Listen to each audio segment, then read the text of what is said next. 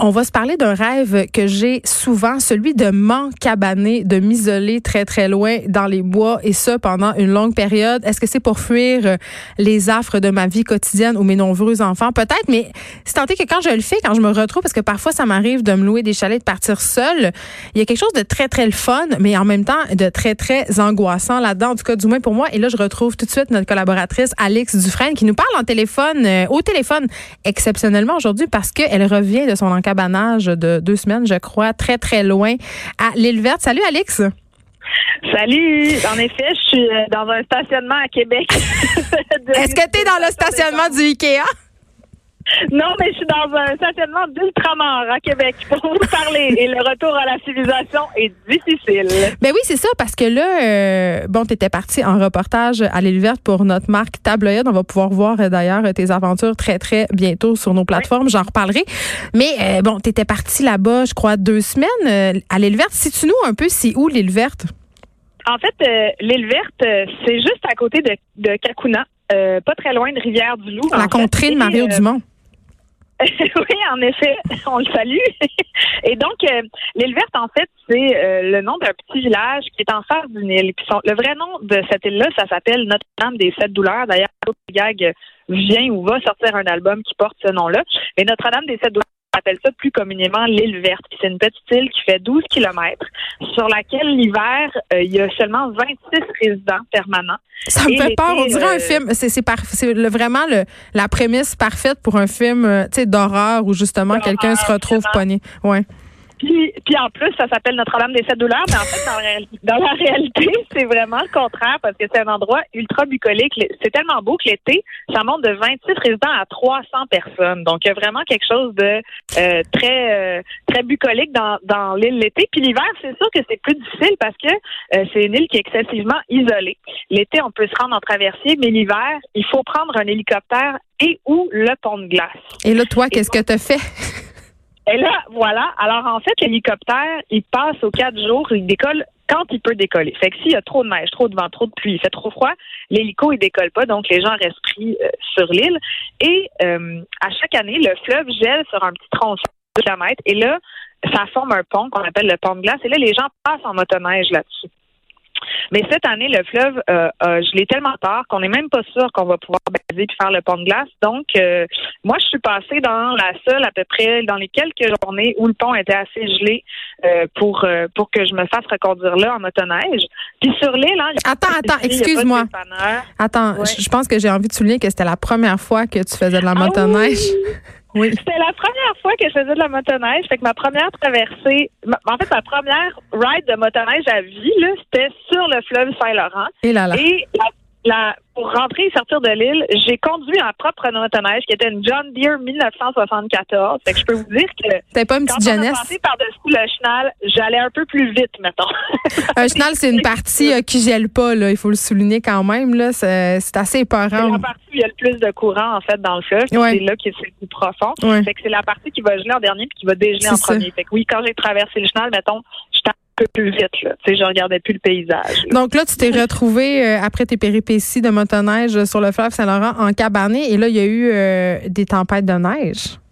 Avec les grosses tempêtes de cette semaine, en fait, euh, je les ai vécues de je les ai vécues de, de l'intérieur et de l'extérieur. En fait, j'étais dans une petite cabane sans eau courante. Puis heureusement, mon ami Gérald Diane, qui est un insulaire, qui m'a prêté sa cabane, m'a aussi prêté son chien. ça, je peux te dire que pour ma santé mentale, je pense que ça a quand même été d'un grand support parce que Marley, euh, ça a fini par être euh, mon compagnon de jeu, de sommeil, de danse. J'y ai raconté ma vie. On a dormi en cuillère au bord du feu. Puis, euh, ben c'est ça. En fait, à Lille, il n'y a pas de, il a pas de police, il n'y a pas de pompiers, il n'y a pas de dépanneur, il n'y a pas d'épicerie, il n'y a rien. Là. Fait qu'il faut pas que tu aies oublié ta peine de lait quand tu te fais reconduire. Puis, c'était impossible de sortir pendant les deux jours de tempête. Là, j'ouvrais la porte, puis il y a tellement de neige qui nous rentrait d'en face que au chien puis moi, on n'arrivait pas à sortir. Puis bon, au bout du quatrième jour, je me suis quand même dit, faudrait bien que je me lave. Fait que j'ai enfilé, comme on dit communément, ma soute de skidoo pour traverser le champ puis me rendre chez le voisin pour prendre un bain. Ça a pris 25 minutes pour traverser, je sais pas, 200 mètres, tu sais. Fait que c'était pas mal intense. Puis là, tu as eu la visite de Coyote? j'ai eu la visite de Coyote la nuit. En fait, le chien est sorti puis il s'est mis à hurler puis je comprenais pas ce qui se passait.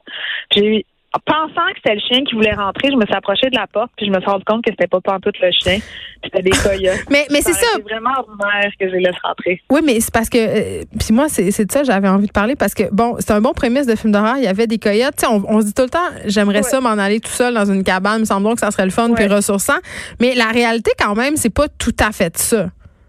Ben c'est que c'est vraiment le fun le jour, puis c'est beau puis tout ça, mais quand il fait nuit puis que là, euh, oui, il y a des bruits parce que là la tempête amène des grands vents tunnel au milieu du fleuve Saint-Laurent, là, fait qu'on imagine qu'il ventait pas à peu près. Puis là il y a une petite partie du clabard extérieur qui arrache mais qui continue à cogner contre la maison. Je peux dire que ça réveille drôle à 3 heures le matin. C'est sûr que j'étais j'étais moins brave, ouais. Bon, puis là tu veux nous parler, tu veux nous parler de deux artistes qui ont travaillé justement sur le thème être seul et être enfermé. Oui, exactement. Je voulais parler de d'autres gens qui se sont encabanés. La première est assez proche euh, de là où j'étais, est à Kamouraska. C'est Gabrielle Filto Shiba, qui est une, euh, une jeune femme qui a quitté le centre-ville de Montréal il y a quelques années pour passer quatre ans seule dans une cabane sur le bord de la rivière Kamouraska. Puis le premier, le premier hiver où elle est arrivée, il y a une vague de froid qui l'a cloîtrée chez elle pendant huit jours à l'intérieur. Puis elle, elle avait pas d'eau, pas d'électricité. Tu sais, moi, j'avais quand même de quoi m'éclairer, mais là, ça, ça devait être une autre aventure. Tu avais aussi un téléphone euh, intelligent, je veux juste te le dire. Euh, j'avais aussi un téléphone intelligent duquel j'ai pu t'appeler pour dire si tu es un coyote ou un chien. Oui, c'est vrai, je t'ai donné des conseils de coyote, mais j'allais te poser la question euh, à partir avant qu'on recommence à parler de cet artiste-là. Est-ce qu'avec le téléphone intelligent, on est vraiment seul? Moi, je pense que ta réponse, c'est non. C'est plus la solitude comme avant si tu te sers de ton téléphone. Vraiment pas. Vraiment pas. Puis tu vois, je pense que mon plus gros challenge, c'était ça. Je voulais aller là pour être tout seul, puis pour décrocher, puis être dans le moment présent. Puis tu te rends vite compte que la première chose que tu as envie de faire, dès que tu vis quelque chose d'extraordinaire, tu as envie de le prendre en photo puis de le partager. Oui, tu as mis plus de photos sur Facebook que jamais auparavant. Que jamais auparavant, en effet. Tu étais vraiment seule. J'étais vraiment seule, mais c'était aussi la beauté puis l'extraordinaire qui n'était pas le quotidien aussi que j'avais envie de partager. Mais en effet, j'avais plus de temps et d'espace mental pour faire ça. Puis je, sentais un plus grand besoin de partager ce que je vivais là. On était seuls ensemble. OK, revenons à Filto Shiba. Ben, j'en reviens à Filto qui, elle, avait pas de téléphone intelligent, pas d'Internet, pas de pas d'eau, pas d'électricité. Puis elle a été prise dans une tempête pendant huit jours. Donc ça, ça veut dire que euh, tu sors pas dehors là, pour aller chercher ton bois. Il faisait 8 degrés dans sa cabane. Puis elle a commencé un journal intime qui est devenu son premier roman, qui s'appelle Encabané. Puis qui parle justement de, de, de cette expérience-là, de ce journal de bord-là, de ces huit jours-là qu'elle a passé en cabané, puis de sa survie en forêt. Puis euh, elle parle, elle utilise le livre en fait pour parler de, de la tribu. Elle utilise cette tribu-là pour parler de la forêt, de son amour de la forêt aux gens. Et elle vient euh, d'emménager avec son conjoint dans une maison à électricité solaire qu'il va construire à Kamouraska. Et elle écrit un deuxième roman que je vous recommande. J'ai commencé à lire, c'est vraiment bon. Ça s'appelle Sauvagine. C'est publié chez XYZ et c'est encore une fois un roman d'une jeune femme qui habite seule dans le bois puis qui survit un peu de ce qu'elle trouve, qui élève ses animaux puis tout ça. Puis j'ai trouvé ça euh, vraiment euh, impressionnant. En fait, c'est un truc évidemment très romantique euh, auquel je rêve. Je pense que dans le quotidien, j'aurais quelques crises de nerfs de plus, puis ça me tenterait des fois de sortir en ville. Mais en tout cas, je trouve qu'il y a comme un beau récit d'une jeune femme qui a tout lâché puis qui a lâché son confort pour aller vivre dans une cabane. Puis c'est une vraie histoire. Tu Fait que ça, c'est beau. Est-ce qu'on a encore le droit d'appeler un, un livre sauvagine? Est-ce que ça? Euh, moi, quand tu as dit le titre, j'étais comme Ah oui, OK. Sa grand-mère était Sauvagine, là, ce que ça veut dire, c'est l'ensemble des peaux les plus communes vendues par les chasseurs sur les grands marchés de la fourrure. OK. Donc, elle parle pas d'une madame. Tu comprends? Je comprends. D'accord. Je voulais juste. non, mais je voulais juste. Euh, vérifier. Je vais juste vérifier. Euh, ça m'a fait penser, euh, je sais pas si tu as déjà lu David Van, c'est un auteur euh, canadien qui est vraiment absolument extraordinaire. Il a écrit un très, très beau livre sur la solitude, justement, l'enfermement. C'est l'histoire d'un père qui prend son fils et qui s'en va en Alaska avec lui. Il y a comme un vieux rêve de vraiment de, de de s'en aller, tu sais, puis d'être un peu vaguement survivaliste. Puis le petit garçon, il va avec son père, puis il veut pas trop y aller. Il y a pas de relation vraiment avec lui. C'est comme une occasion euh, de bonder avec son père. Et il se rend là-bas. Ça s'appelle Sukwan Island. Mais c'est un livre incroyable. Ça a été publié en 2010. Ça raconte un peu comment c'est euh, le père et le fils vont tirer leur épingle du jeu dans cette nature-là qui avait qui avait vraiment sous-estimé. Dans le fond, le petit garçon se rend compte que son père connaît rien et qu'il est en danger. Et là, je, et là, je vous, et là, je vous révèle pas le punch parce que c'est absolument, vous allez pleurer toutes les larmes de votre corps. Mais lisez ce livre livre-là. Est disponible en traduction Swan Island de David Vam. C'est absolument incroyable. Il a fait beaucoup de choses aussi sur les, la littérature du territoire, puis justement l'isolement. Un autre livre qui s'appelle Désolation, qui est absolument incroyable. En tout cas, ça m'a fait penser à ça. C'était mon petit mon petit grain de sel.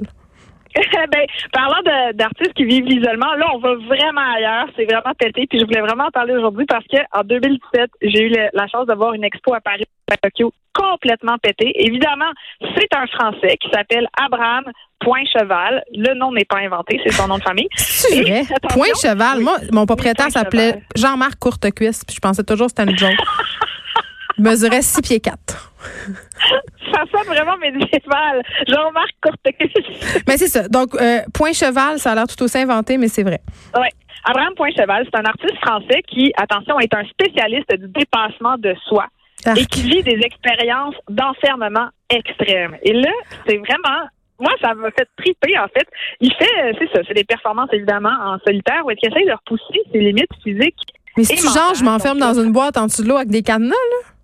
Ben, c'est pas loin de ça. Tu sais, il travaille sur l'idée de la vie en autarcie, de l'immobilité, de la perte progressive de sens. Puis pour lui, c'est une façon d'explorer le monde et la nature humaine. Et moi, j'ai vu son expo. Il y en a fait deux et il y en avait une où il s'était enfermé pendant 13 jours dans un ours. il avait construit une espèce de sculpture d'ours qui avait. OK, pas un vrai ours, là. Non, pas un vrai ours, mais c'est un vrai ours naturalisé dans lequel il a construit une petite structure pour se comme coucher à soir dedans, dans lequel il pouvait lire, manger, faire ses besoins. Et c'est la taille d'un ours, là. c'est très petit, il était tout recroquevillé. Et il a passé 13 jours, il y avait deux petites caméras qui le filmaient, et tu pouvais aller au musée et, mettons, cogner sur l'ours, il était dedans, puis tu pouvais lui parler un peu dans ça va-tu? Puis là, il te répondait. Fait que un cheval, 13 jours dans un ours. Et en 2017, donc euh, en mars... C'est sûr qu'il y a du monde qui se demande pourquoi c'est de l'art, cette histoire-là, mais on se lancera pas là-dedans. Abraham, point cheval, en mars 2017, tente pour la première fois d'habiter un rocher pendant une semaine. À l'intérieur? Dans une grotte? Ben, dans une grotte, donc.